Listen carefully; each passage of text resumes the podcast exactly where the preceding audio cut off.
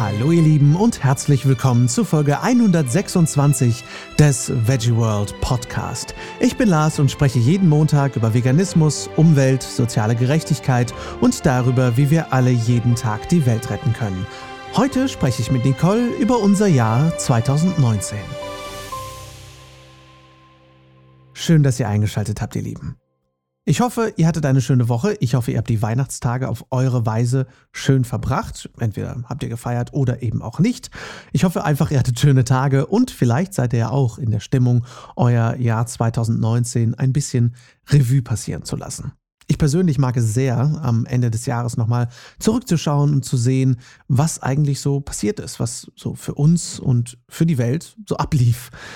Das sind natürlich auch große Dinge, die in der Welt passieren, wie zum Beispiel die Debatte über den Gerichtsbeschluss, ob vegane Fleischalternativen noch Burger oder Schnitzel genannt werden dürfen oder Veggie Discs.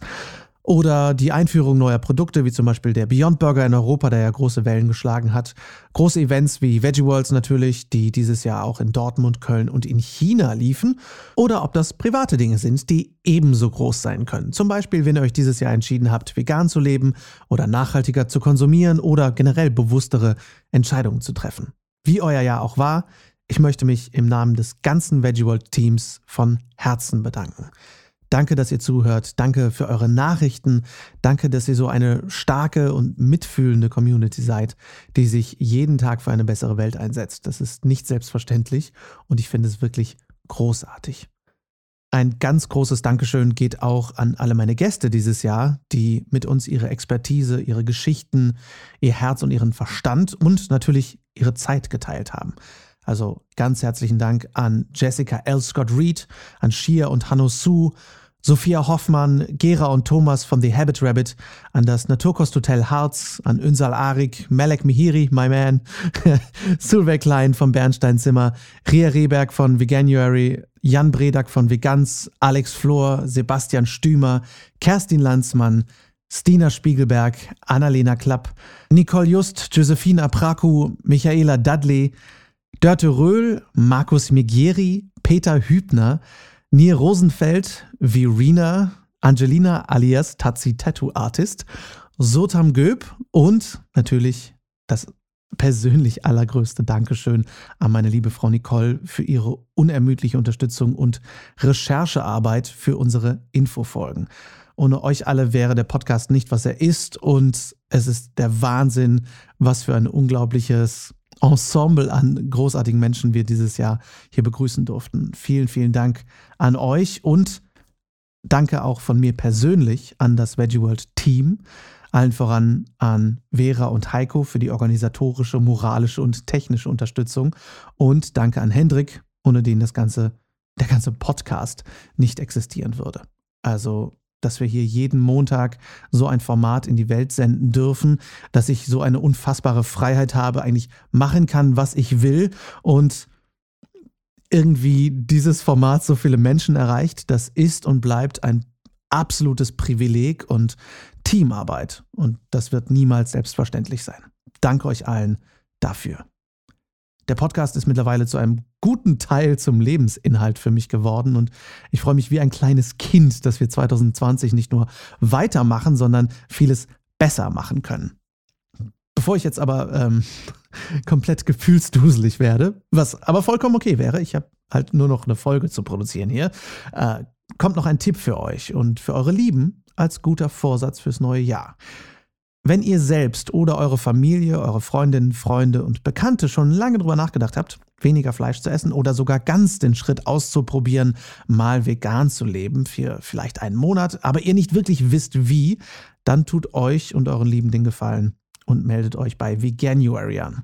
Geht einfach auf veganuary.de, der Link ist natürlich in den Show Notes und ihr erhaltet Tipps, Rezepte und Hilfestellung bei dem Experiment, den Januar komplett pflanzlich zu leben. Daher der Name Veganuary, also von Vegan und January, also Januar. Über 200.000 Menschen haben sich schon angemeldet und was wir alles leisten können, uns allein einen Monat lang vegan zu ernähren, das ist der Wahnsinn. Sollten sich zum Beispiel 350.000 Menschen einen Monat lang vegan ernähren, dann würden 41.200 Tonnen Klimagase eingespart. Das entspricht mehr als 450.000 Flügen von Berlin nach London. Diese Flüge können wir natürlich auch einfach zusätzlich einsparen, indem wir nicht mehr fliegen. 160 Tonnen des Kunststoffs PO43EQ würden eingespart, was der Wirkung von 650 Tonnen Klärschlamm im Grundwasser entspricht. Das würde eingespart. Es würden zweieinhalb Millionen Liter Wasser gespart und über eine Million Tierleben würden bewahrt werden. Das alles in nur einem Monat. Die Zahlen beruhen übrigens auf den Daten der Vegan Society UK. Das alles klingt für mich nach sehr guten Gründen, die ersten Wochen des Jahres direkt mal vegan auszuprobieren.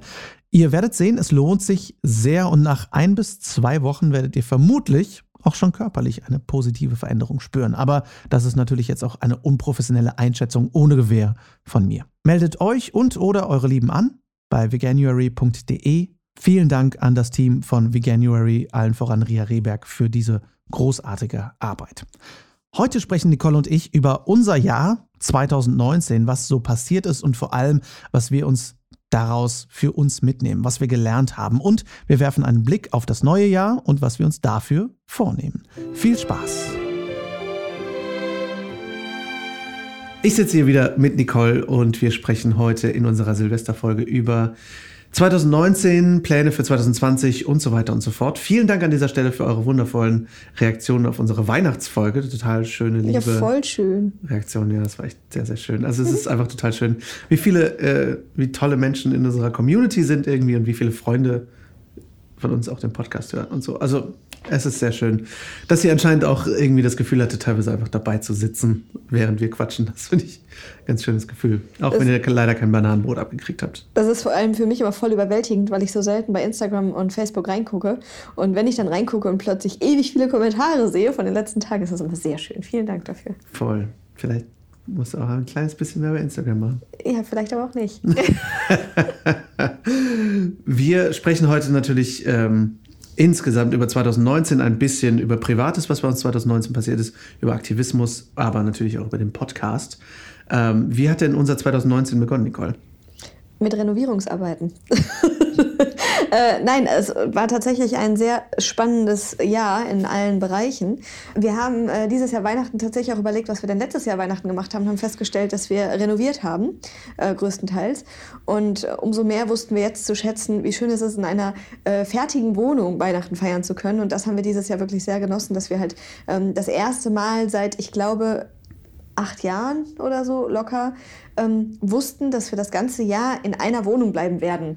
Und das ist ein, ein schöner Ausblick am Anfang des Jahres, wenn man weiß, okay, man renoviert jetzt was für sich und weiß, da bleibt man auch ein bisschen wohnen. Total. Also ich glaube, ich weiß nicht, ob es acht Jahre sind, aber ich glaube, seitdem wir in Xanten gewohnt haben, für die, die es noch nicht wissen, wir sind wirklich jahrelang jedes Jahr umgezogen, weil immer irgendwas war. Meistens war es dann irgendwas mit irgendwelchen Nachbarn und so. Das war echt schwierig. Ja, so Nachbarn, ähm, die halt mit unseren Tieren ein Problem hatten. Also genau, ja. es ging jetzt nicht um uns, sondern tatsächlich waren unsere Tiere oft in Gefahr. Ähm, unser Kater wurde sogar angeschossen in einer Wohnung. Also draußen, aber ähm, nicht in der Wohnung. so weit sind unsere Nachbarn nicht gegangen. Aber ähm, ja, wir haben wirklich äh, auch schon häufig unsere Tiere in Gefahr gesehen. Ne? Und da ja. sind wir viel rumgezogen und dieses Jahr das erste Mal wirklich komplett zu wissen, also vorher haben wir auch schon teilweise gedacht oder gehofft, dass wir das ein Jahr lang oder länger als ein Jahr in einer Wohnung bleiben, aber jetzt das wirklich zu wissen, hey, wir sind hier und wir bleiben hier. Ja, hier kann auf jeden Fall nicht so viel passieren, ja, sagen wir es mal so. super. Was auch ja dieses Jahr passiert ist, was einen sehr großen Teil des Jahres sehr eingenommen hat, war Planet Vegan die weltweit erste Vegan-Doku-Serie. Und ähm, damit habe ich auch im März angefangen, wirklich Vollzeit zu arbeiten bis ähm, Oktober, komplett Vollzeit letztendlich, oder bis September, wo ich in die USA geflogen bin. Aber äh, das war auf jeden Fall ein Riesending. Dieses Projekt hat ja auch unglaublich viel losgetreten ähm, und wird nächstes Jahr auch noch sehr viel, sehr aktiv weitergehen und hoffentlich nächstes Jahr bei Netflix landen.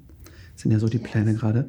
Aber das war auch echt krass für mich, die Erfahrung zu machen, ähm, wirklich ein, ein Projekt anzugehen, was sich klein anfühlte, von nicht vom Umfang her, da wusste ich schon, dass es riesig wird, aber ein Projekt zu haben, wo ich dachte, okay, das ist dieser eine Filmemacher, der James, der, der es so machen will und ich helfe dem so und dann machen wir das irgendwie und das wird, glaube ich, hat Potenzial groß zu werden.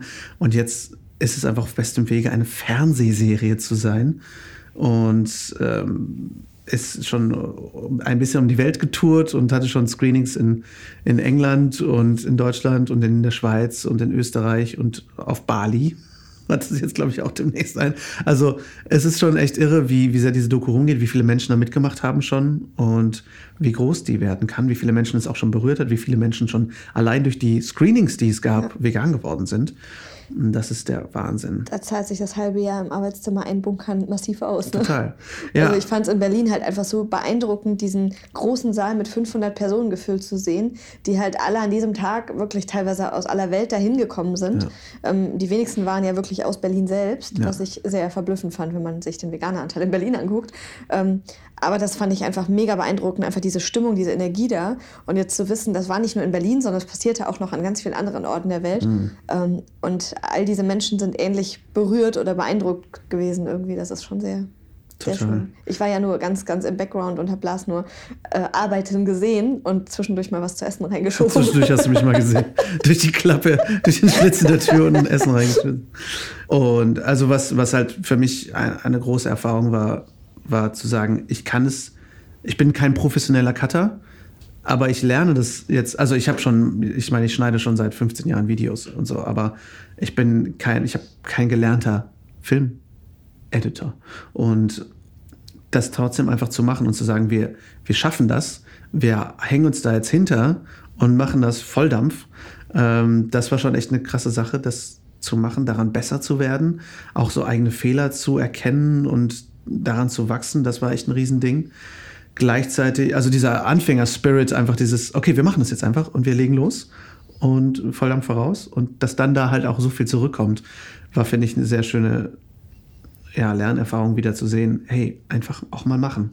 Ja, vor allem die Art und Weise, wie du da dran gekommen bist, ist ja einfach total süß gewesen. Also so dieses, ich will diesen Job ähm, und James ist ja letztendlich auch kein gelernter Regisseur, sondern er hat ja, ja auch einfach gemacht, weil ihm sein Herz irgendwie blutete und ähm, er einfach pochte, was zu machen. Und dann schickst du ihm dieses Bewerbungsvideo, was du gemacht hast und da redet er ja heute, er hat mir letztens noch davon erzählt, als wir uns das letzte mhm. Mal gesehen haben, dass er eben das so toll fand und dass das dir den Job gegeben hat einfach, weil er das so beeindruckend fand, dass du eben dir so viel Mühe gemacht hast mit einem ja. Video. Und wer macht das schon? Also das ist auch vielleicht einfach nochmal so ein Appell an die Leute, einfach dieses Machen. Einfach machen. Wenn du Bock ja. hast, dann gib einfach alles und denk nicht, dass es irgendwie peinlich ist oder so. Ja, und auch so diese Extraarbeit reinzustecken, ne? dass man eben, also das mache ich mittlerweile auch, wenn ich, wenn ich, also ich weiß noch, bei meinen letzten äh, Filmprojekten und, und auch bei einem Hörspielprojekt, was ich machen wollte, wo ich einfach auch Leuten, die ich dabei haben wollte, Schauspielern, ähm, ein Video geschickt habe und gesagt, hey, hi, das bin ich, dann haben die schon mal ein Gesicht zu dem Menschen, der mit ihnen arbeiten möchte. Und, und dann auch vorzustellen, worum es geht und, und warum man die dabei haben möchte und so. Und das finde ich einfach, ich finde Videos als, ich sage jetzt mal, Bewerbung total schön. Ich kenne es natürlich auch aus der Schauspielwelt, einfach von E-Castings und sowas. Aber ähm, ja, ich finde sowas eigentlich eine, eine, sehr schöne Sache. Das hat bei mir auch irgendwie immer funktioniert in der Vergangenheit. Du bist halt auch ein toller Typ. Toller Typ. da kann man ja gar nicht Nein sagen, wenn man so ein Video von dir kriegt. Oh Gott, den 20er kriegst du später. Aber um, um das Thema Planet Vegan auch äh, an dieser Stelle erstmal abzuwenden, es ist, es ist ein Riesending geworden. Es hat aber auch unfassbar viel Zeit geschluckt. Also es war auch mein Vollzeitjob für eine ganze Weile, neben aber auch vier anderen Jobs, die ich hatte. Und ähm, es war auch eine krasse Erfahrung von Überarbeitung und von, ähm, weil ein Projekt so wichtig ist für mich und weil ich es für so wichtig für die Welt halte, überarbeite ich mich regelmäßig. Äh, das war eine krasse Erfahrung, die du ja auch sekundär sehr mitgemacht hast. Ähm, wie war das für dich, so dieses, dieses Jahr, was mit Planet Vegan letztendlich? Ähm, ja, irgendwie bin ich einfach sowieso verblüfft, dass das Jahr jetzt schon wieder um ist und ja. kann ganz schlecht überhaupt rekonstruieren, was war dieses Jahr und was war letztes und was war gestern und was war vor fünf Wochen so ungefähr. Ähm, ich fand es schon, also für mich ist es halt natürlich insofern schwierig gewesen, dass ich diese konstante Überarbeitung ja mitbekomme, versuche irgendwie zu helfen, aber beim Projekt selber einfach nicht helfen kann. Also wenn nicht mal gerade was zu organisieren war oder ich sag mal so diese rund, rundherum Arbeiten zu machen waren so ein bisschen diese Hilflosigkeit, nicht wirklich dazu beitragen zu können, dass du jetzt weniger Stress hast. Gleichzeitig auch ein bisschen schade zu finden, dass wir wenig Zeit miteinander haben oder dass halt super wenig Zeit für andere Dinge war. Gleichzeitig aber auch dieser eigene Drang, dass das schnell fertig wird und in die Welt geht. Also das wäre jetzt, wenn ich nicht hinter diesem Projekt stünde ähm, oder wenn ich halt nicht vegan wäre, hätte ich da wahrscheinlich sehr viel weniger Verständnis für gehabt. Also wenn das einfach nur normaler Job in Anführungsstrichen mhm. gewesen wäre. Aber dadurch, dass ich ja wusste und ja auch immer mal wieder zwischendurch Eindrücke bekommen konnte, weil ich mit auf den Bildschirm schauen konnte und durfte, ähm, war halt auch einfach klar, warum du diese Art der mhm. Überarbeitung in Kauf nimmst. Also Wobei ich auch sagen muss, also das ist auch, ich meine, Überarbeitung ist eh ein Thema, was, worüber ich ja momentan eh mehr spreche, auch im Podcast, weil ich das so krass fand, letztendlich, wie schlimm das war. Also nicht das Projekt selbst, sondern die Überarbeitung dahinter. Ähm, und nicht nur durch das, nicht nur durch Planet Vegan, sondern auch durch einfach durch den zusätzlichen Podcast und Sprechertätigkeiten und Fotografie und alles andere, was ja aber auch unter anderem für unseren Lebensunterhalt einfach wichtig war. Äh, und als Selbstständiger kannst du halt auch einfach nicht ein Jahr lang sagen, ich mache jetzt nichts anderes, tschüss, denn dann bist du von der Bildfläche einfach weg.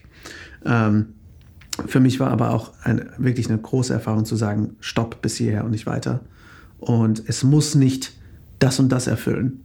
Also wenn man jetzt mal ganz, ganz blöd sagt, ich bin froh, dass was wir geschafft haben, auch bis zur Berlin-Premiere zum Beispiel, es hätte aber auch eine Folge gereicht.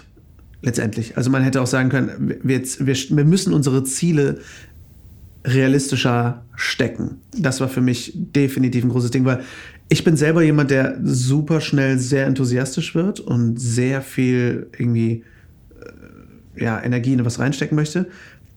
Aber und das war ich auch immer. Lustigerweise ist James aber genauso und noch mehr so.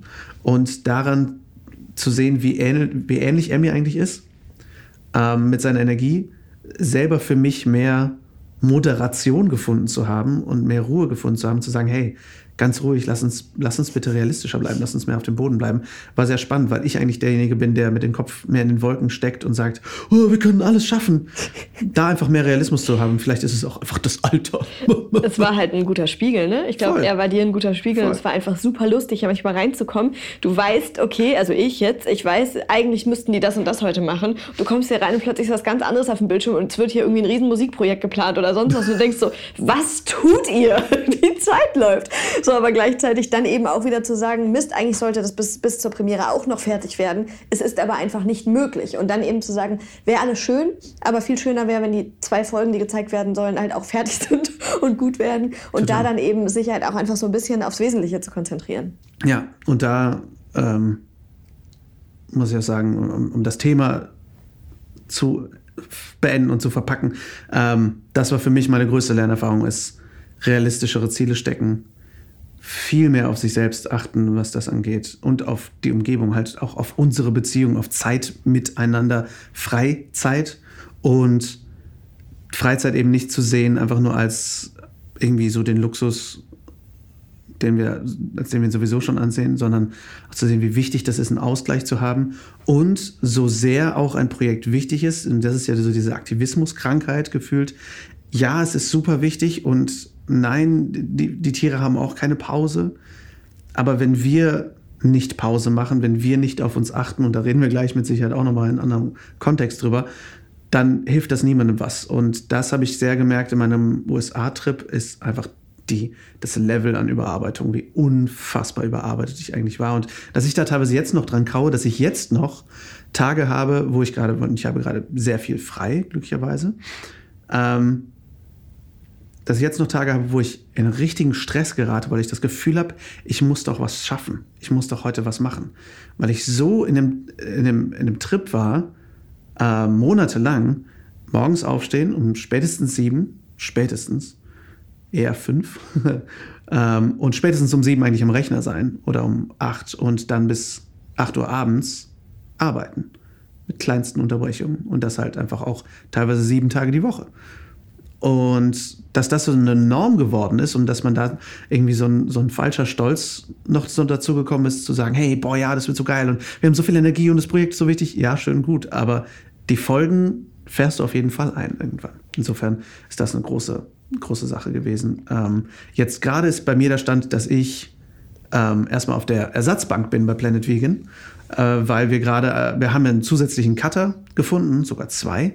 Und das Projekt läuft gerade auf dieser Basis. Und da ich durch meine Überarbeitung gesagt habe, okay Leute, ich kann gerade nicht Vollzeit weiterschneiden, es geht einfach nicht, arbeite ich quasi, quasi nur in beratender Funktion am Projekt. Bin immer noch dabei, auf jeden Fall. Und finde es ebenso wichtig wie am Anfang. Habe nur durch dieses Jahr und durch diese unglaublich viele Arbeit gemerkt, es ist eben, es kann nicht nur das Einzige sein, denn dann werde ich, dann gehe ich kaputt.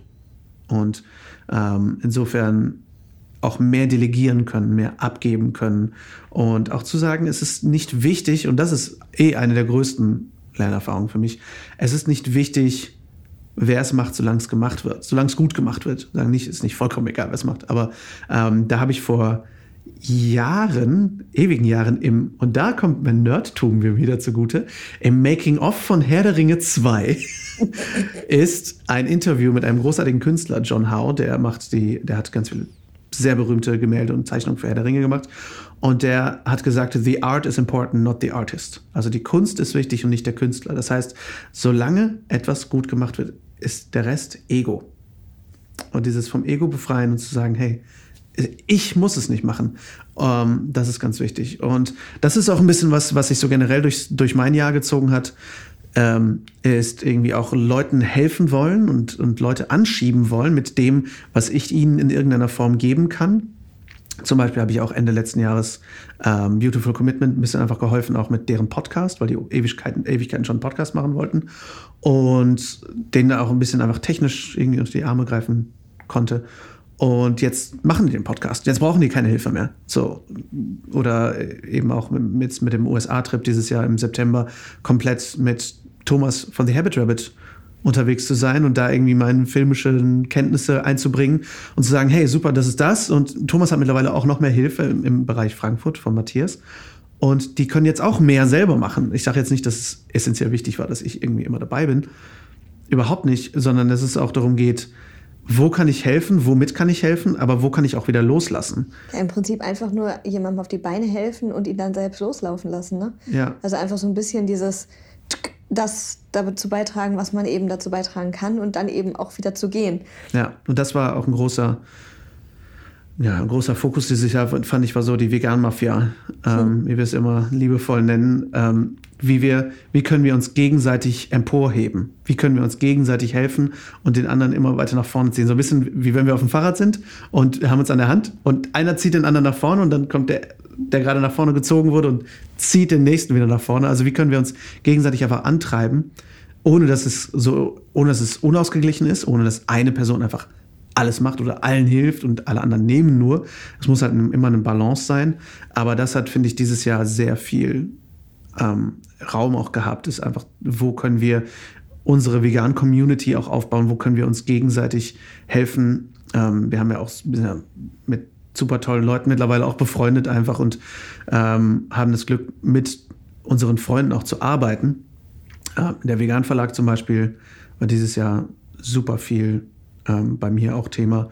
Ich habe ja einige Bücher fotografiert für die und wir haben so viel miteinander gemacht irgendwie und uns dadurch gegenseitig zu helfen und auch zu sehen, wo können wir einander gegenseitig Arbeit geben, das finde ich auch ähm, total schöne und wichtige Sache. Ja, und was ich halt so wichtig finde, wo hat der andere seine Stärken? Wo kann ich ihn zwischendurch mal um Hilfe fragen, ohne dass ich jetzt unbedingt auch Teil des Projektes sein muss? Und zwar teilweise auch gar nicht. Also ich habe das jetzt bei vielen ähm, Projekten dieses Jahr gehabt, wo ich gemerkt habe, okay, ich kann ähm, gerade einfach nicht die Zeit reinstecken, die ich gerne reinstecken möchte. Und ich kann nicht zu allen Treffen kommen und zu allen Aktionen. Aber ich bin so als Backup da und die anderen wissen ungefähr, was sind meine Stärken oder wo habe ich Kontakte oder sowas. Und dann können die mich ansprechen, wenn halt irgendwie etwas da ist, wo ich helfen kann. Und letztendlich ist es beim Verlag zum Beispiel ja auch so. Ne? Ich habe jetzt ja auch irgendwie einen Adventsbasar für die mitgemacht oder so. Ich bin halt immer im Hintergrund. Ich bin aber nicht so großer Teil des Teams, wie ich es vielleicht gern wäre, aber einfach, weil ich zu viele Teams hätte, in denen ich gern Teil wäre. Und das geht einfach faktisch nicht. Von daher ähm, da eben auch zu sagen, okay, ich gebe jetzt meinen Teil dazu bei und dann ziehe ich mich auch wieder zurück Ja. und muss nicht mit dem Namen da groß bei dem Projekt beistehen, sondern ich habe halt das dazu beigetragen. Und wenn es nur ein Tipp war oder sonst was, einfach so dieses zu wissen, ich gehöre aber trotzdem zur Community. Ja. Ähm, Ich denke, das ist auch, also das ist für mich immer ganz wichtig, auch in der Mentalität zu haben, ist nicht die, wie ich es jetzt mal nenne, neue Influencer-Mentalität, die da heißt, äh, was kannst du für mich tun? Also wie können wir gegenseitig was voneinander und von unseren Followern haben, so, ähm, sondern was, was ist total furchtbar, sondern irgendwie dieses, was kann ich für dich tun? Also was kann ich für die Welt tun? ohne dass ich dabei kaputt gehe, ganz wichtig. Aber was kann ich, was kann ich bringen? Was habe ich für einen Mehrwert? Und äh, wenn wir das mehr erkennen, was das auch ist, was ist unser Mehrwert, was können wir besonders gut, was wollen wir besonders gerne machen und das dann irgendwo anwenden können, indem wir sagen, hey, ich kenne da jemanden, ich kann euch irgendwie verknüpfen. Netzwerken ist ja auch unser großes Hobby. Und das ist ja zum Beispiel etwas, ich, wenn ich jemanden einfach nur vernetze, taucht mein Name nirgends auf.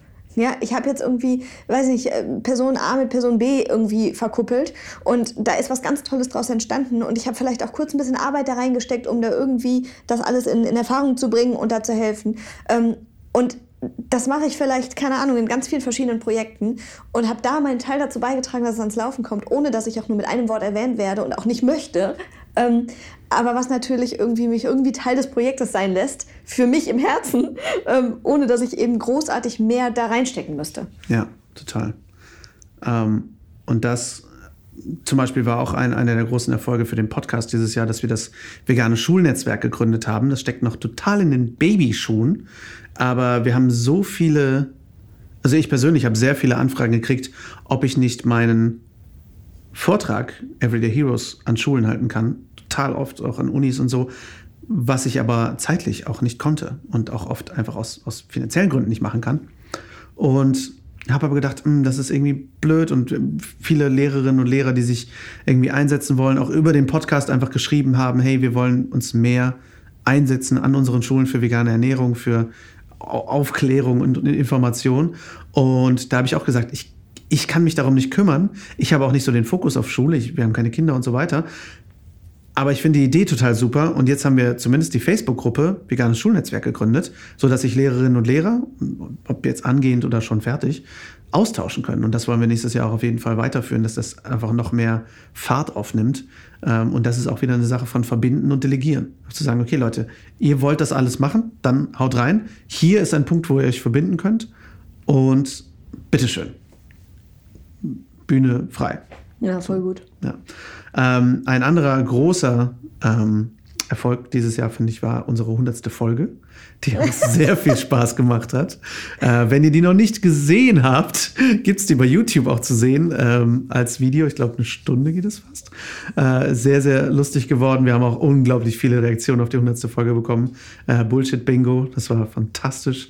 Und seitdem haben wir auch ein bisschen umstrukturiert im Podcast. Wir haben ja jetzt, äh, wir haben eine neue Musik gemacht. Wir haben mehr Fokus jetzt auch auf soziale Gerechtigkeit und ein bisschen weitergreifende Themen auch eingesetzt als nur in Anführungszeichen vegane Ernährung. Und das finde ich echt sehr, sehr schön. Und auch da wird sich nächstes Jahr noch ein bisschen mehr verändern, aber dazu kommen wir gleich.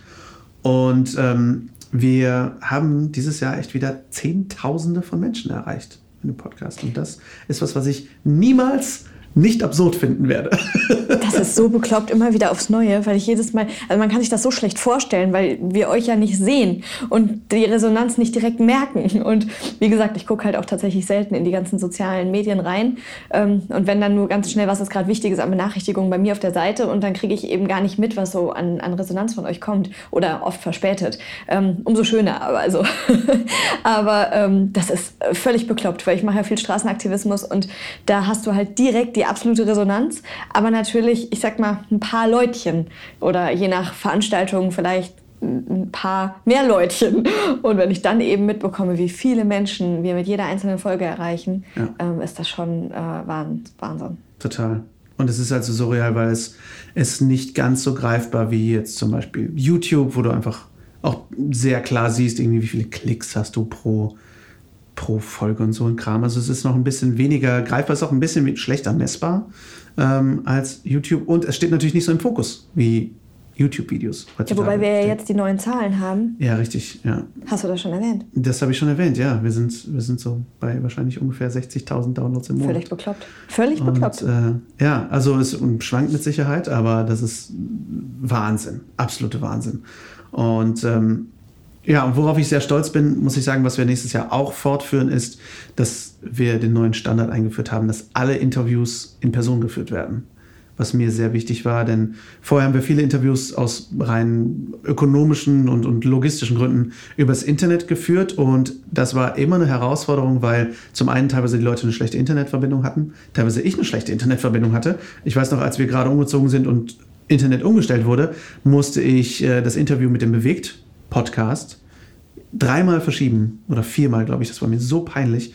Das war ein Ding und Du weißt nie, was die andere Person auf der anderen Seite für eine Mikrofonqualität hat. Und die ist meistens aus verständlichen Gründen nicht optimal, weil die wenigsten Menschen professionelle Mikrofone bei sich rumliegen haben. Ja, so ist das Flair ja ein völlig anderes, total. wenn du Menschen gegenüber sitzt oder vor allem, wenn du ihn noch nicht kennst. Also das ist ja. Genau, äh, das ist für mich auch der größte Faktor, ähm, wie viele Menschen ich darüber kennenlernen durfte. Und der, der große Segen des Podcasts, mit wie vielen meiner Gäste ich jetzt befreundet bin.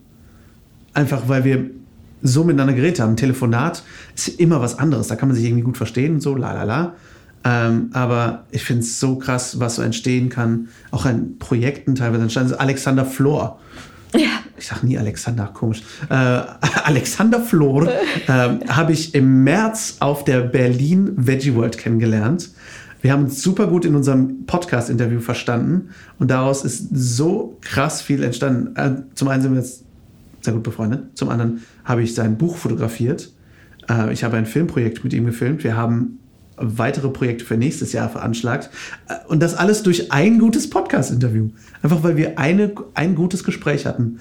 Und dazu braucht es ja letztendlich keinen Podcast. Aber wenn ihr euch davon irgendwie was mitnehmen wollt, nehmt euch mal Zeit, mit Leuten zu reden. Also, das finde ich so einen Segen beim Podcast. Du triffst eine fremde Person, recherchierst die vorher ein bisschen, vielleicht, wenn es geht. Ähm, und nimmst dir einfach eine Stunde Zeit um diese Person kennenzulernen. Ja gut, aber in dem Fall hätte ja jetzt Alex sich auch eine Stunde nehmen müssen für, ich sag jetzt mal, wenn du nicht der Mensch wärst, der ihn für einen Podcast interviewt, dann natürlich, hast du natürlich auch weniger, genau, weniger die Chance an Leute, die vielleicht halt auch schon einen gewissen Berühmtheitsfaktor haben. Aber darum geht es ja nicht. Es geht ja nicht darum, berühmt zu sein. Okay, es geht ja nicht darum, Leute kennenzulernen, die möglichst berühmt sind, sondern es geht darum, interessante Menschen kennenzulernen. Natürlich, aber jetzt das Beispiel an Alex meine ich. Ne? Ja klar, natürlich wäre ich so nicht einfach in Kontakt mit Alex gekommen. Aber äh, das ist natürlich die Ausnahme eines Podcasts, weil es ein Medium ist, womit man mehr Menschen erreichen möchte und so weiter. Und weil es auch in dem Fall ein Geben und Nehmen ist. Ne? Natürlich. Er bekommt ja auch was davon. Ist ja letztendlich wie mit Aljoscha oder ähm, den anderen Leuten aus dem Podcast, die jetzt mittlerweile irgendwie zu unserem Freundeskreis gehören, ja. wo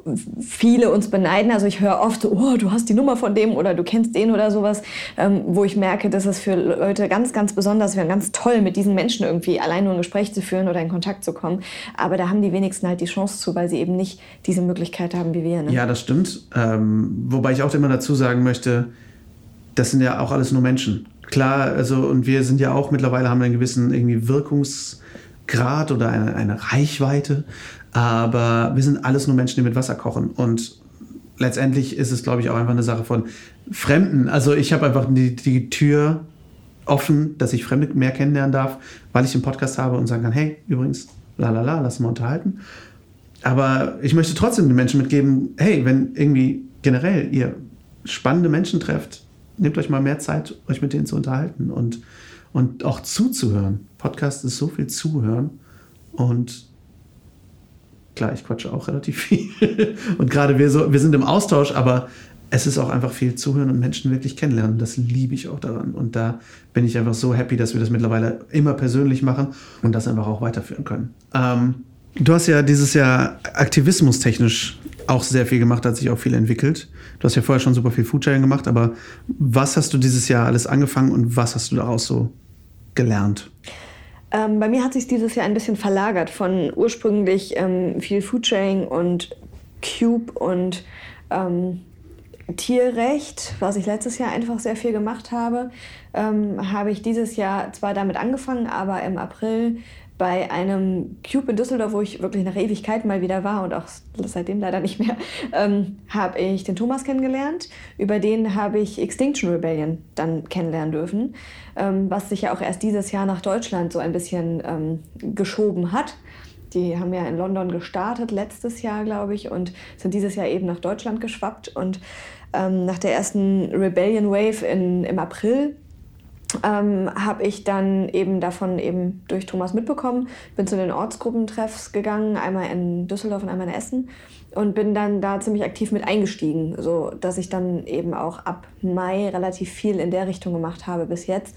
Ähm, da war ja die Rebellion Wave in Berlin, wo wir ja wirklich eine Woche... Rebellion Week, oder? Ähm, ja, es war erst dieses Week und dann haben wir gesagt, wir wollen es nicht auf eine Woche beschränken. Dann okay. es, wir sollen es Wave nennen. Jetzt steht auch die nächste an fürs Frühjahr. Ähm, Jetzt im Moment ist immer nur die Rede von Wave. Okay. Und das hat ja letztendlich darin resultiert, dass du dich an eine Scheibe geklebt hast. Ja, unter anderem, genau. Also wir waren halt in Berlin, haben wir ja ziemlich viele verschiedene Aktionen gemacht. Ähm, wir waren ja 5000 Aktivisten, Aktivistinnen ähm, wo jeden Tag unterschiedlichste Aktionen passiert sind. Manches war quasi mit sehr vielen abgesprochen, manches war ganz spontan entstanden, so diese Bienenschwarmtechnik, wo eben, wenn eine Blockade zum Beispiel aufgelöst wurde, wir einfach ausgeströmt sind und verschiedene Straßen wieder blockiert haben oder Brücken oder irgendwelche kleinen Aktionen gemacht haben. Und ähm, eines Tages haben wir uns mit ein paar Leuten überlegt, dass es doch ganz schön wäre, mal an die Politik zu gehen und nicht die Autofahrer zu nerven. Und dann haben wir uns ans Umweltministerium geklebt mit Sekundenkleber, ähm, mit den Händen. Und ähm, mit dem Gesicht wäre lustig gewesen. Mano, ich protestiere. Ja, ja, das stimmt. ähm, ich sag mal, eine Hautschicht weniger an der Hand ist vielleicht nicht ganz so schlimm wie am Gesicht. Ähm, Hast ja, du da habe ich jetzt auch. Ich habe noch alle Hautschichten, ja. Also meiner Hand geht's gut, danke. Ähm, ich habe jetzt kommt halt die Post langsam aus Berlin ähm, von der Polizei und ähm, allem, was halt so dazugehört. Ähm, Aber was ist denn der Punkt dahinter? Also warum sich an ein Ministerium kleben? Warum? Warum Ungehorsam? Warum Straßen blockieren? Der Punkt ist, ähm, Extinction Rebellion hat mal recherchiert, was die effektivste Methode war, ähm, etwas zu verändern in, in der Gesellschaft. Und da haben sie zurückgeschaut und festgestellt, dass die Bewegungen, die mit zivilem Ungehorsam friedlich auf die Straße gehen, also dieser Punkt ganz wichtig, störend, aber gewaltfrei, ähm, die meisten Erfolge hatte was Frauenbewegungen, also Frauenrechte angeht ähm, und auch viele andere Bewegungen, die eben damit gearbeitet haben. Und diese ganzen, also es heißt halt, es gibt so einen schönen Talk von äh, XR, ist die Abkürzung für Extinction Rebellion, ähm, der in unterschiedlichen Städten gehalten wird. Da könnt ihr gerne, falls ihr die Möglichkeit habt, mal reinschauen oder reinhören. Ähm, Wenn es das in eurer Stadt oder in der Nachbarstadt gibt, das kann ich wirklich nur empfehlen. Da wird das alles erklärt, warum XR agiert, wie, wie sie eben agieren und was, was wir tun und ähm, ja, woraus das eben alles resultiert. Und da ist eben einfach der Punkt, diese ganzen Petitionen, die ganzen Infostände, all das reicht einfach nicht. Es hat in der Vergangenheit einfach nicht zielführend so gut funktioniert, wie es es hätte tun sollen. Ähm, es wird unglaublich viel Zeit und Energie reingesteckt, ich sage jetzt mal so einen Infostand oder auch gewisse Art von Straßenaktivismus zu betreiben. Und es erreicht Einzelne und das ist ganz wertvoll, ganz wichtig. Ich will auch gar nicht sagen, dass es das nicht geben sollte. Ähm, nur ich glaube, dass wir eben, da ist die Rede von diesen 3,5 Prozent der Bevölkerung, wenn du die hast, auf deiner Seite hast und die mit auf die Straße gehen, dann kriegst du auch möglicherweise den Rest bewegt. Diese Zahlen, die schwanken so ein bisschen, ähm, aber das ist so die grobe Übersicht. Und da versuchen wir halt einfach mit möglichst vielen Leuten ähm, der Bevölkerung zu zeigen, was falsch läuft. Und das muss eben leider dann auch ein bisschen blöd mal für manche Menschen sein, dass sie eben dann auf der Straße festgehalten werden, also blockiert werden von uns. Ähm, festgehalten natürlich nicht, also jeder kann freigehen, ähm, aber ähm, diese Methoden. Und wenn du dann aber merkst, okay, du blockierst jetzt die zehnte Brücke oder Straße und die Autofahrer sind alle genervt, weil sie sagen, wir können doch nichts dafür, die Politik muss was tun. Ähm, wir wollen natürlich die Politik damit erreichen, aber wir haben uns dann gedacht, vielleicht sollten wir direkt an die Politik gehen und haben zum Beispiel uns die Ministerien in Berlin rausgesucht und haben uns eben an das Umwelt Umweltministerium geklebt weil kurz davor ja dieses Klimapaket ähm, veröffentlicht wurde und wir uns alle massiv natürlich darüber aufgeregt haben, wie lächerlich das war. Und ähm, daraufhin haben wir gesagt, das Umweltministerium sollte vielleicht unser nächstes Ziel sein. Mhm. Und das war es dann auch und das Ziel war, und das haben wir auch erreicht, ein Gespräch mit den Menschen dort zu bekommen. Eigentlich wollten wir natürlich mit den Politikern selbst sprechen, die waren aber nicht im Haus oder angeblich, man weiß es nicht. Wir haben aber mit den Pressesprechern ein Gespräch bekommen. Und dieses Gespräch war sehr, sehr fruchtbar und sehr lang und sehr, wirklich sehr positiv. Ähm, daraufhin gab es auch ein kurzes Interview, was wir filmen durften, was es auch im Internet zu schauen gibt. Und Jetzt sind wir eben immer zu den regelmäßigen Treffen eingeladen dort. Wir, sind, wir haben persönliche Ansprechpartner da, die wir kontaktieren können. Also es war im Prinzip so ein bisschen das Fazit, ähm, warum klebt ihr euch dann an unsere Tür, statt einfach mit uns zu sprechen? wir hätten euch doch zugehört. Wobei das ist halt natürlich immer die Frage. Ne? Hören ja. sie dir wirklich zu oder muss eben erstmal sowas passieren, ähm, dass sie sagen, oh Mist, ähm, okay, wir geben denen meine Chance. Mhm. Ja, und die stimmt. wollen natürlich auch einer Umweltbewegung, einer Klimabewegung als Umweltministerium jetzt nicht so doof kommen. Ähm, von daher ist das schon eine interessante Zusammenarbeit, die da irgendwo entstehen kann. So, das soll natürlich jetzt kein Lippenbekenntnis von irgendeinem Pressesprecher sein, dass wir da einfach so blind glauben, ähm, aber es bietet schon Chancen. Hm. Und ähm, es klingt auf jeden Fall sehr, sehr effektiv. Ähm, ich habe letztens gelesen, dass XR ein bisschen in der Kritik steht oder stand, ähm, weil die eine oder andere Person da irgendwie ein paar sehr fragwürdige Aussagen gemacht hat. Ja. Magst du da ganz kurz was zu sagen? Genau, also ich stecke in der Thematik nicht sehr tief drin. Ich weiß, dass dieser Roger Hallam, der das quasi in London mit gegründet hat, ähm, sehr grenzwertige Aussagen zwischendurch tätigt. Also ich sage jedes Mal, wenn der irgendwie den Mund aufmacht, bitte halte ihn doch einfach. Das waren einmal, war das eine Holocaust-Verharmlosung wohl oder ein Vergleich, ähm, meine ich. Wie gesagt, ich stecke da nicht sehr tief drin, aber es ging irgendwie darum, dass er das so ein bisschen, ähm, ich glaube, verglichen hat oder verharmlost hat, was natürlich hier einfach ein absolutes No-Go ist, ganz klar. Ähm, und dass er äh, eine Aussage getätigt hat, die ungefähr so war, dass jeder bei Extinction Rebellion willkommen ist, auch wenn er ein bisschen sexistisch oder rassistisch ist. Ähm, Hauptsache eben, er macht mit.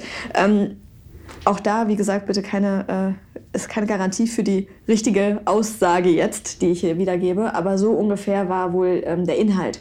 Nach diesen beiden Geschichten hat sich XR Deutschland ganz klar von ihm ähm, distanziert und hat gesagt, wir stehen absolut nicht hinter dem, was Roger Hallam sagt und wir möchten mit diesen Menschen nicht in Verbindung gebracht werden.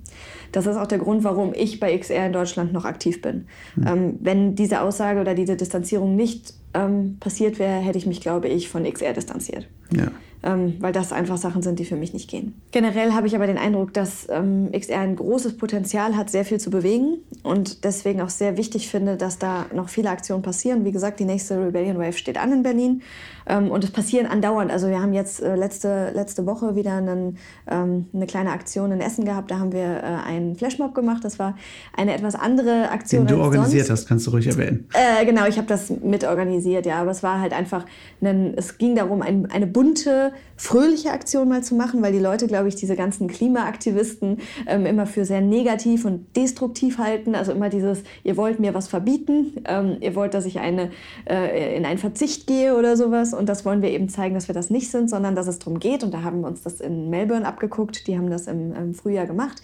Diesen Flashmob auf Staying Alive einfach eine schöne Aussage, wir wollen am Leben bleiben. Ähm, das Framing war eben einfach dieses, okay, wir machen erst ein Die-In, weisen schon auf die Katastrophe hin und sagen, dass es eben nicht alles lustig ist. Was ist aber ein Die-In, für die, die es noch nicht kennen? Achso, ein Die-In ist, ähm, dass wir quasi uns alle auf ein bestimmtes Signal fallen lassen, tot in Anführungsstrichen auf den Boden fallen lassen und ähm, da liegen bleiben. In der Zeit wird eine kleine Rede gehalten oder irgendwas passiert, was so ein bisschen diese Zeit überbrückt und ähm, ja, dann stehen wir alle wieder auf. Das ist quasi dieses Die-In. Und das aber eben ganz kurz und knackig vor diesem Tanzflashmob, dass wir eben einfach bei den Leuten eben, ja, bei den Leuten erreichen, dieses, okay, es das Framing sollte einfach sein, okay, die Leute sehen schon die Ernsthaftigkeit dahinter, es ist nicht alles nur witzig, ähm, sondern wir haben schon eine ganz wichtige, ernste Aussage.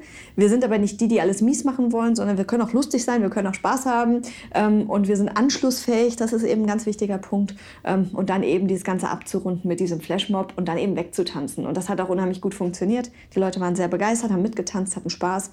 Ähm, beim letzten Mal wurden wir dann leider von der Polizei ähm, abgebrochen die Aktion. Das war ein bisschen schade, aber wir konnten es zweimal machen und das war sehr schön. Genau. Ich glaube, es geht halt genau darum, auch ne, die, Leuten, die Leute mitzunehmen, zu sagen, hey, wir sind diese Aktion hier ist cool, wir sind coole Leute, wir ja. sind alles normale Menschen, wir sind nicht gegen alles. Das ist aber ja ein Punkt, der eigentlich immer bei den Aktionen sehr zum Tragen kommt. Wenn man sich mal die, die Blockaden anguckt, die wir bisher hatten, da wird musiziert, da wird gepicknickt, da wird getanzt, da ist eine große, große Anschlussfähigkeit. Wenn du mit den Passanten erstmal ins Gespräch kommst, passiert es auch immer mehr, dass die sich eben zu uns gesellen, weil sie merken, ach, eigentlich finde ich voll gut, was ihr da macht, die Aussage ist auch ganz wichtig und es sieht auch spaßig aus. Mhm. Also das ist eigentlich immer das Ziel. Es kommt natürlich in den Nachrichten nicht so rüber.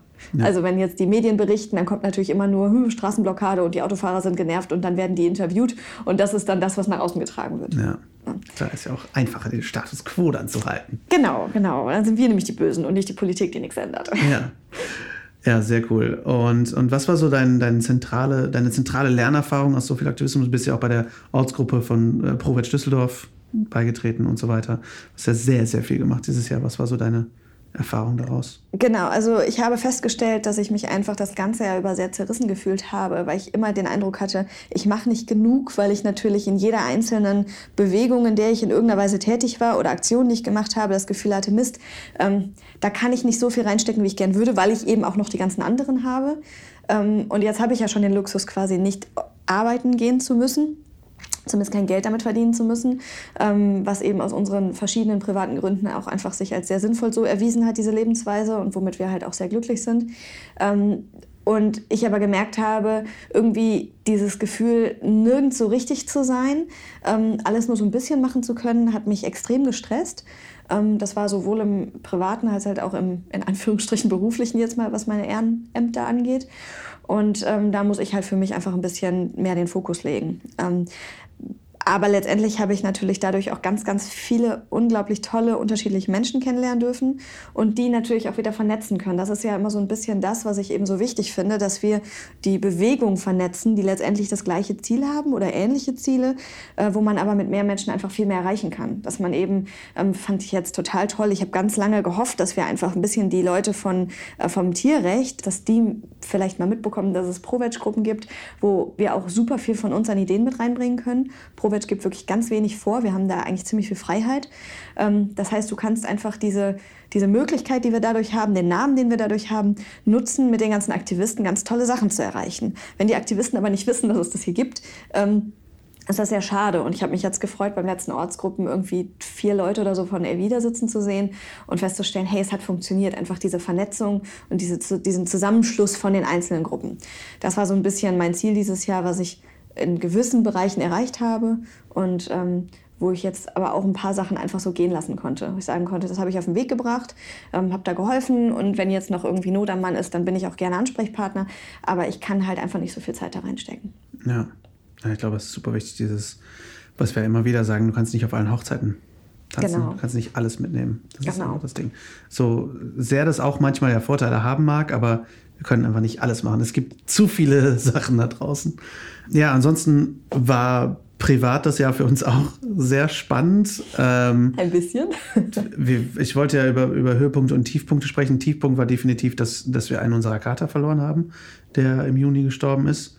Das war für mich auf jeden Fall seitdem ich 13 war und unser Hund damals gestorben ist, der erste Tod, den ich aktiv mitgekriegt habe. Definitiv der erste Tod von einem Haustier, den ich aktiv im selben Raum mitgekriegt habe.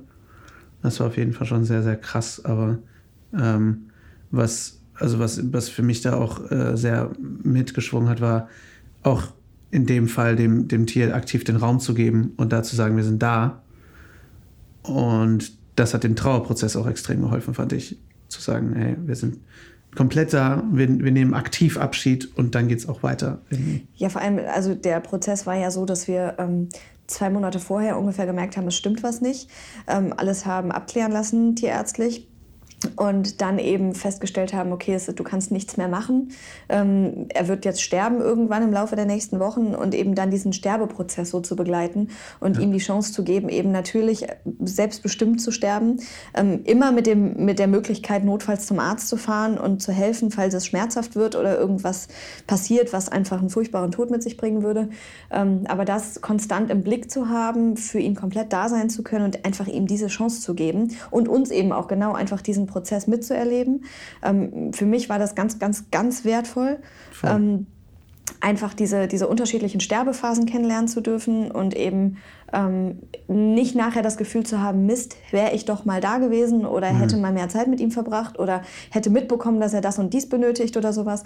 Das waren ungefähr zwei Monate, die wir eben komplett diesen Prozess mitgemacht haben, ähm, uns jetzt nicht komplett rausgezogen haben aus allem. Wir haben ganz normal unser Leben gelebt, aber waren mhm. einfach, es war immer jemand für ihn da und gerade in den letzten Tagen war er einfach nie alleine, ja. nicht eine Minute. Und ja. ähm, das war schön und das wollte er auch so, das hat man gemerkt und dementsprechend war das eine sehr schöne und traurige Erfahrung für mich zugleich. Hm. Ja, für mich auch. Also ähm, auch einfach aktiv diese Trauer zuzulassen ne? und zu sagen, okay, wir sind jetzt hier, wir sind da und wir gucken auch nicht weg, sondern wir, wir begleiten das und wir haben ihn ja auch selbst mit eigenen Händen begraben und so und das war auch für mich total wichtig, auch um das wertzuschätzen, was wir hatten mit, mit ihm und auch um jetzt mit unseren noch lebenden drei Katern und unserer Hündin ähm, die Zeit noch mehr zu schätzen, die wir haben. Also ich finde, der Tod äh, von einem geliebten Mitgeschöpf ist einfach immer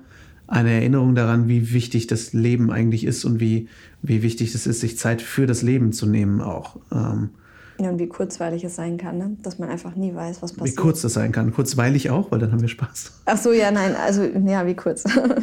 ja, das, das finde ich halt auch. Und dass wir, dass wir das halt nie wissen können. Ne? Also, weil da war das blühende Leben und dann in einem Zeitraum von zwei Monaten war es vorbei. So, und das, ja. das ist schon echt krass. Und deswegen war das auch für mich, glaube ich, ein Teil von dieser Erkenntnis des nicht mehr Überarbeitens, sondern irgendwie auch aufhören und mehr Zeit fürs Leben nehmen. Ja, bekloppterweise ging danach die Überarbeitung los bei uns. Ne? So richtig, ja. Was voll. halt auch einfach nochmal zeigt, wie, wie wichtig ist, sich da immer wieder zu fokussieren und zu gucken, und was wollte ich nochmal. Ja, voll. und ähm, weil eigentlich haben wir genau da gesagt, das wollen wir auf keinen Fall. Und dann sind wir beide voll da reingeschlittert. Also das war ja, ja letztendlich so, bei mir war zumindest im, im Sommer ähm, und, und, Spätsommer ein extremer, extremer Hang zum Burnout, ähm, wo ich einfach gemerkt habe, okay, es war viel zu viel und ich habe alles Mögliche überhaupt nicht geschafft zu verarbeiten für mich mich. Ähm, und das war eigentlich ähm, genau das, was ich nicht wollte nach Tigers Tod. Aber ja, voll. Und ähm, das ist, also das ist, glaube ich, auch was. Ich meine, ich fange ich fang jetzt damit an, quasi. Ich habe, glaube ich, letztendlich vor ein oder zwei Wochen habe ich langsam damit angefangen, wirklich mehr abzuschalten und, und wirklich auch einen Fokus mal auf das, auf die Balance zu legen, auch mal in die andere Richtung jetzt zu gehen. Aber ähm, um auf einen sehr schönen Punkt zu kommen dieses Jahr, was ähm, auch definitiv sehr dazu beigetragen hat, dass wir mehr Fokus auf uns legen und mehr Zeit für uns nehmen, ist, ähm, das ist kein rein veganes Thema, aber wir schneiden es hier einfach an, weil, äh, weil es ja auch irgendwie um unser Jahr ging, ist, ähm, dass wir ja schon seit längerem eine, eine offene Beziehung führen und dieses Jahr das Ganze mutiert ist zu einer Poly-Beziehung, also dass wir beide noch einen anderen Partner neben unserer Ehe, die glücklich ist, by the way, ähm, gefunden haben. Ähm, du hast den Thomas kennengelernt. Ich habe Jessie neu kennengelernt vom der fetten Beete, mit der wir die nächsten zwei Wochen übrigens eine Doppelfolge Podcast aufnehmen. Ähm, das ist auch irgendwie sehr unerwartet passiert. Absolut. Und jetzt führen wir aber beide einfach noch eine, eine parallele Beziehung, was super cool ist. Und womit alle happy sind. Das ist ja auch, waren ja die ersten Reaktionen für alle irgendwie. Außer unsere Großeltern. außer, außer deiner Großeltern. Ich glaube, mein Opa ist damit cool. Ähm, aber ja, das ist ähm, definitiv unkonventionell, ähm, weil wir halt auch sehr, sehr offen damit umgehen. Und weil es halt, glaube ich, nicht sehr weit verbreitet ist, dass Menschen einfach mehrere Beziehungen haben. Und damit eben auch alle cool sind. Also, ich meine, wir haben jetzt Weihnachten mit deiner Familie ver verbracht, mit deinem Freund Thomas, mit dessen Vater, mit meiner Freundin Jessie und ihrem Mann. Ja, und meinem Vater und, und dem neuen Vater. Freund meiner Mutter. Ja. Also, ja, Poly-Papa-Weihnachtsfeier. Die Poly-Beziehungsfeier.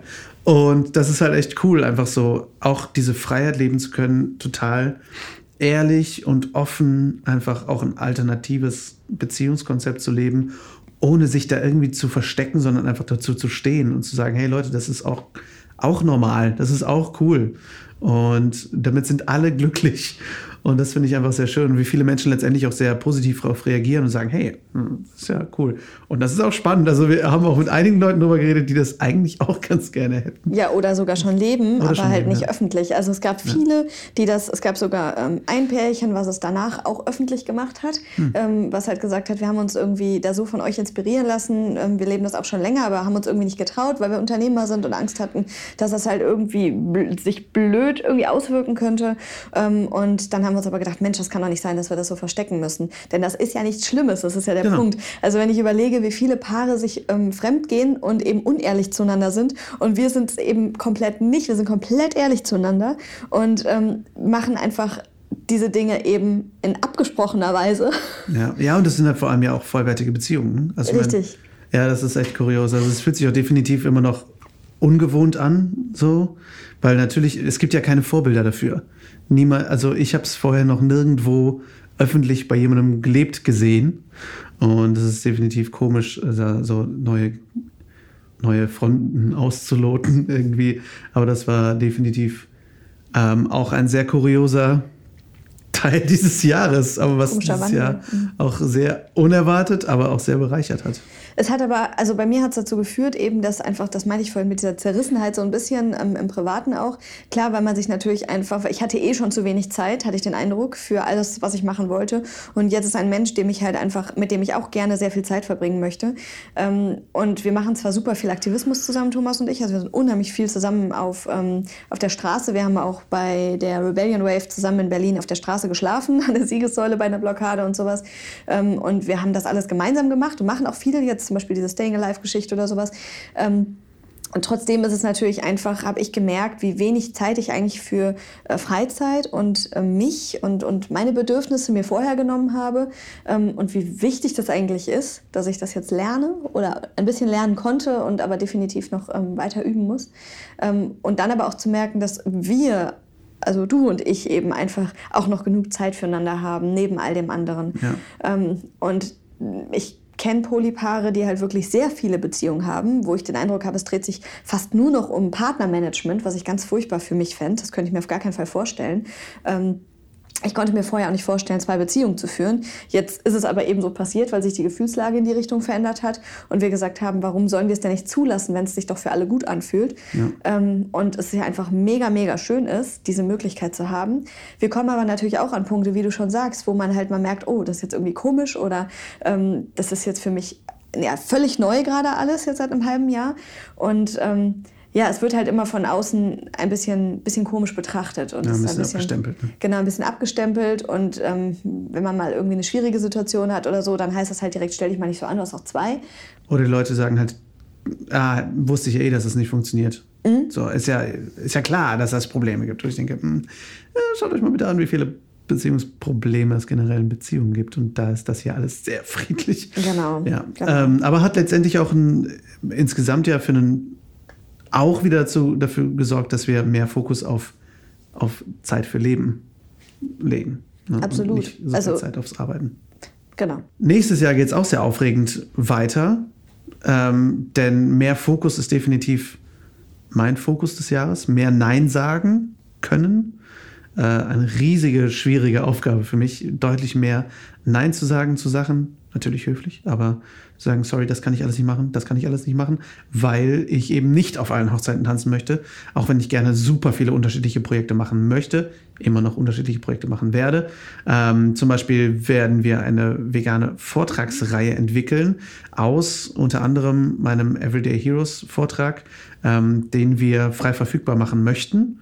Ähm, da wird Anfang des Jahres werden mehr Infos kommen, weil wir da dann brainstormen werden, wie wir das genau machen. Und ähm, das soll nämlich komplett dann für Menschen, die eigentlich wollen, dass ich irgendwie an Schulen und Unis komme, die das dann einfach selber machen können. Das ist auf jeden Fall ein Projekt. Ähm, ich möchte wieder mehr filmisch machen, weil das ja eigentlich so mein beruflicher Hintergrund ist. Ähm, und es kommen ja auf jeden Fall einige tolle Sachen da auf uns zu.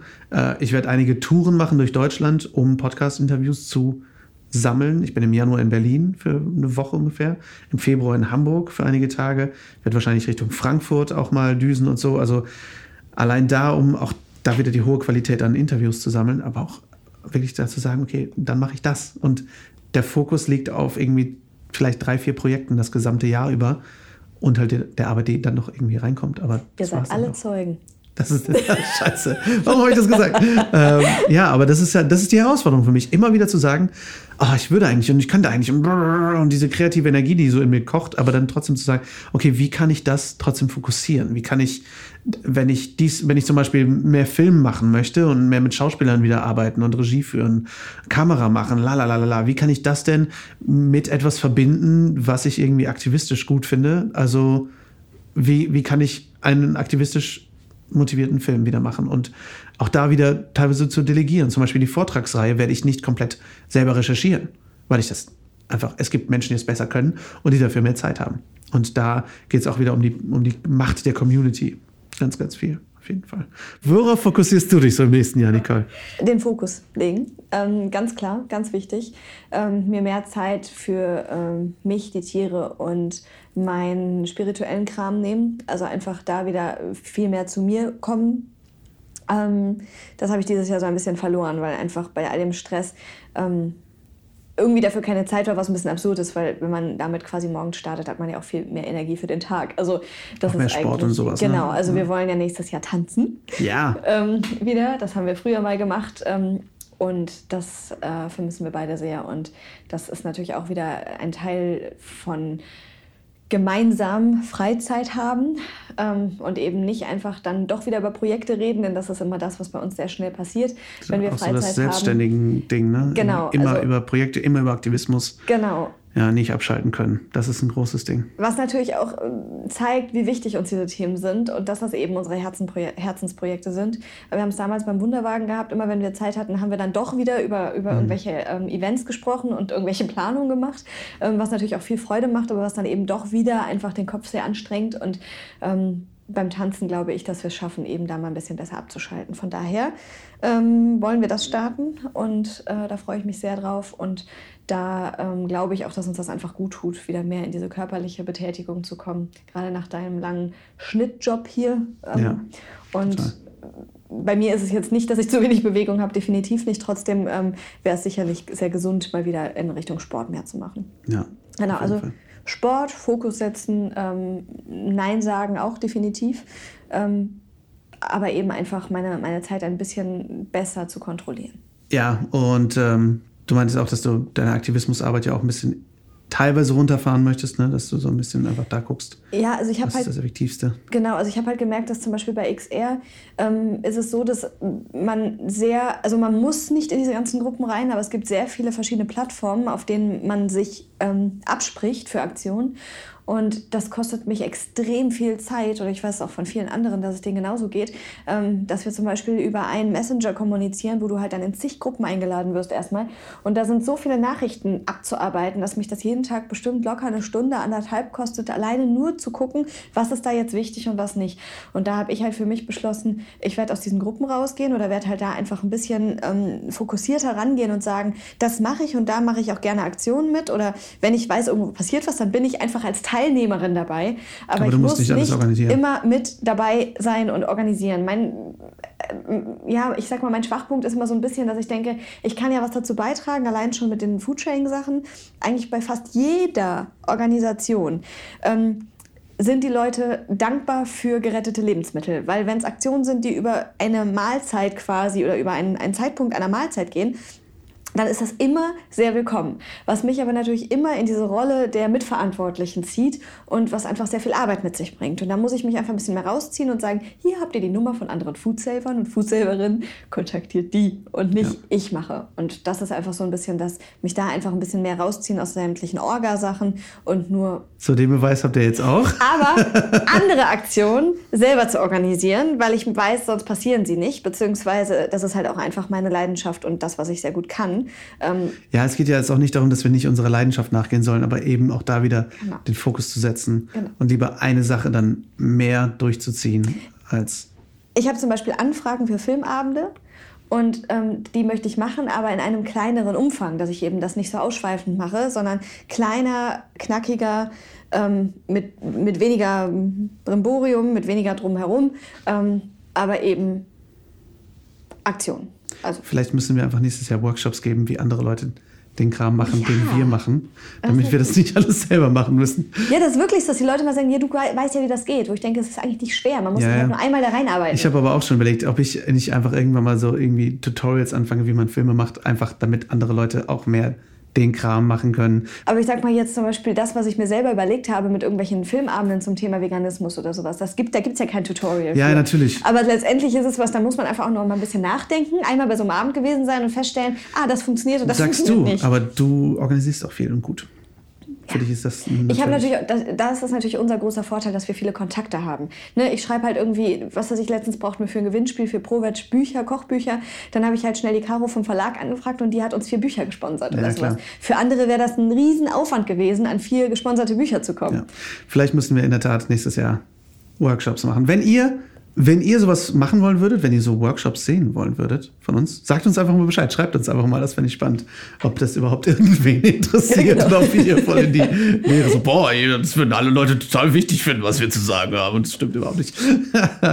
ähm, ja, und der Podcast wird auch einige neue Formate haben nächstes Jahr. Da werden wir im Januar auch brainstormen und da werdet ihr Richtung Januar, Februar auch ein paar neue Sachen zu hören kriegen. Wir werden sehen. Also über vieles können wir leider einfach noch nicht groß reden, aber es wird auf jeden Fall sehr, sehr spannend. Ähm, aber jetzt wünsche ich dir erstmal schöne Silvester. Nicole, schönen Jahreswechsel. Mir? Ja. Oh, danke. Weil wir, wir sprechen ja in diesem Podcast erst nächstes Jahr wieder miteinander. Ach so, dürfen wir vorher auch kein Wort miteinander. Oh, Wir jetzt müssen habt- vorher schweigen. Jetzt wisst ihr es. Wir reden nur im Podcast. Ihr wisst, wie lange wir nicht miteinander gesprochen haben. Können wir bitte den Podcast heute fünf Stunden lang machen? Das wäre sehr schön. Ja, also einen schönen Jahreswechsel dir und ähm, danke, dass du mal wieder dabei warst. Danke, dass ich dabei sein durfte. Und ich wünsche euch allen einen, einen wunderschönen und gesunden Übergang. Ähm, macht euch einen schönen Tag und ähm, passt auf euch auf. Und böllert bitte nicht. Bitte nicht, genau. Denkt an die Tierchen und an, den, an die Umwelt und nicht nur die Haustiere leiden, sondern auch die ganzen Wildtiere vor allem. Das bedenkt man immer nicht, aber was da in den Bäumen und in den Büschen für Angst herrscht. Ja, also böllerfreies, frohe böllerfreie Silvester. Und falls wir euch mit diesem Knallerfrei noch nicht ganz überzeugt haben sollten und ihr jetzt denkt, na hört mal, ich esse schon keine Tiere mehr, was wollt ihr denn noch? Jetzt nehmen die Veganer uns auch noch den letzten Spaß. Dann hier ein paar Infos zum Silvesterfeuerwerk. Feuerwerk ist ein enormer Stress für Wildtiere, besonders natürlich für Vögel. Der Stress kann für die Tiere oft tödlich enden. Tiere in Zoos und Tierparks, die sich häufig in Innenstädten befinden, sind enormer Lärmbelästigung ausgesetzt und können nicht einmal fliehen. Haustiere sind natürlich ebenfalls dieser Panik ausgesetzt. Bei uns zu Hause ist der Jahreswechsel zum Beispiel nie ein Grund zur Freude, sondern ein Grund zum Tiere trösten. 2018 sind laut Peter allein in Nürnberg über Silvester 650 entlaufende Hunde und Katzen gemeldet worden. Laut dem Umweltbundesamt werden jährlich rund 4200 Tonnen Feinstaub durch Feuerwerkskörper freigesetzt, der Großteil natürlich an Silvester. Das entspricht etwa einem Viertel der gesamten jährlichen Holzverbrennung in Deutschland und circa 2% der gesamten Feinstaubmenge in Deutschland. 2% in einer einzigen Nacht. Also lasst die Böller lieber liegen und stoßt mit Gesang an, deutlich schöner, oder auch in Stille. Das ist auch etwas vollkommen unterbewertetes. Ich hoffe, die Folge hat euch gefallen. Ich hoffe, die Folgen dieses Jahr gesamt haben bei euch gefallen. Schreibt mir natürlich wie immer gerne eure Fragen, Themenwünsche und Gedanken an lars.veggieworld.de oder bei Instagram at larswalterofficial und folgt uns selbstverständlich gern at officialveggieworld. Wenn ihr uns weiterhin unterstützen möchtet, dann abonniert den Podcast. Hört ihn nicht einfach nur, sondern abonniert ihn in der App eurer Wahl, vor allem natürlich bei Spotify, Google Podcasts oder iTunes. Schreibt uns gerne eine Rezension bei iTunes, denn das ist die einzige App, wo momentan Rezensionen möglich sind für Podcasts. Denn nur so können wir mehr Menschen erreichen und sie mit Tipps, Infos und Interviews füttern. Vielen herzlichen Dank dafür. Wir hören uns nächstes Jahr, nächstes Jahrzehnt regelrecht und vor allem nächsten Montag wieder. Da spreche ich mit Christina und Jessie vom Restaurant Die Fette Beete über kuriose Schicksalswege, über ihre neue vegane Kochschule und noch viel, viel mehr. Bis dahin rockt die kommende Woche. Lasst uns aufstehen und loslegen. Für die Tiere, für die Umwelt und für uns alle. Viel Spaß 2020 beim Weltretten.